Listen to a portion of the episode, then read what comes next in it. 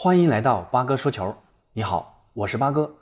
昨晚世界杯预选赛欧洲区继续开战，法国队二比零战胜芬兰，荷兰队六比一大胜土耳其。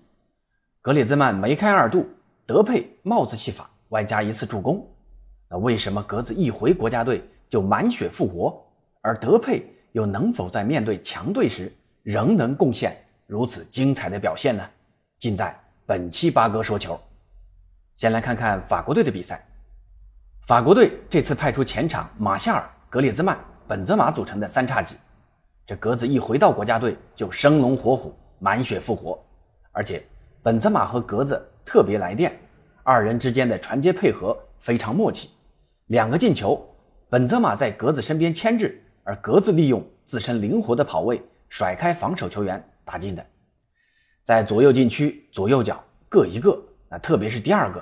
利用速度甩开对手，小角度打门，这个就很需要点控制能力了。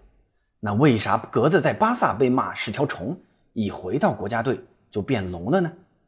昨天巴萨主席拉波尔塔说的挺对的，格子跟巴萨就不是一个体系的。就拿昨天的比赛来说，主帅德尚排出三五二的阵型打反击，格子在前腰位置，主帅德尚给格子的自由度非常高啊，覆盖面也非常广。这其实非常容易让格子发挥自身跑动灵活、拉扯空当、寻找机会的特点。这在巴萨，格子是没有那么高的自由度的，局限在右路。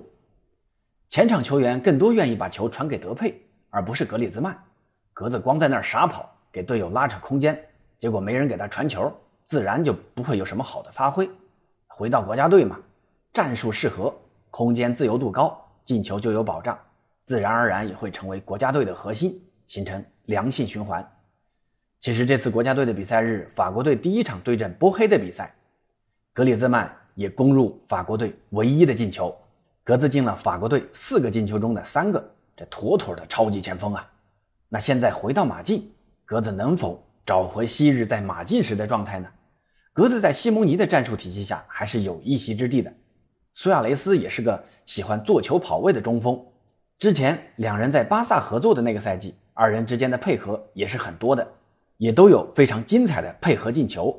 那在马竞这种打强队以防守反击为主的球队中，可以预见的是，二人在快速的反击过程中的传接配合将会更快、更容易的撕开对手的防线。那打弱队碰上死守的球队，需要耐心的阵地进攻时，队内多了格子这样善于跑动拉扯的队友，苏牙也能减轻不少压力。何况队内还有菲利克斯和克雷亚。这样技术细腻的球员，这几乎跟在法国队一样，会让格子如鱼得水。所以格子回马竞，巴哥认为是天作之合。虽然有些马竞球迷情感上还接受不了格子，但相信几场球赢下来，格子再进几个球，相信球迷们会发自内心的说：“真香啊！感谢巴萨又送一个好前锋和冠军给我们。”那说完格子，再来聊聊德佩。德佩这名球员之前在曼联踢过，但没踢出来。去里昂之后，战术向他倾斜，发现德佩的支点作用太强大了，不仅能自己进球，也能帮队友吸引防守注意力，是个非常好的体系球员。来到巴萨之后，本来以为只是来了个帮梅西分担苦活累活的蓝领球员，结果梅西一走，几场比赛下来，发现这支巴萨的最粗的大腿竟然是德佩。当然，德容也是不可或缺的。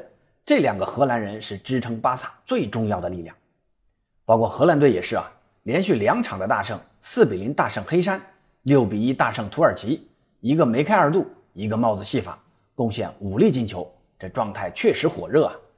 但不管是在俱乐部还是国家队比赛，德佩面对的球队都不算强队，这毕尔巴鄂勉强算一个吧。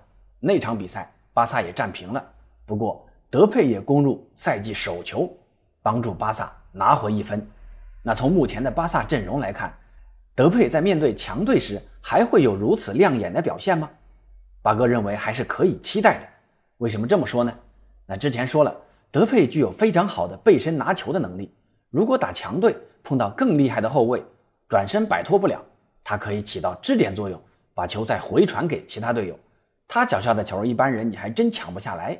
如果这个作用能发挥出来，以巴萨目前的其他球员的能力，你像法蒂马上要复出了，下个月阿奎罗也要复出了，到十一月份登贝莱也会回到球场，这些球员就需要德佩给他们拉出空当和吸引防守注意力。至于最后一击是德佩还是其他人就不重要了。那这就是德佩的重要之处。另外，马上就要跟拜仁在欧冠相遇了，这是检验德佩的最好时机。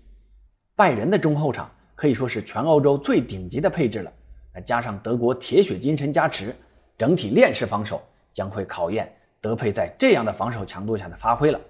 之前拜仁打巴萨来劲，是因为知道掐断中场和梅西的连线。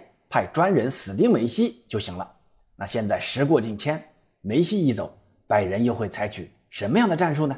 让我们期待德佩的精彩发挥吧。好，今天的介绍先到这儿，咱们下次节目见。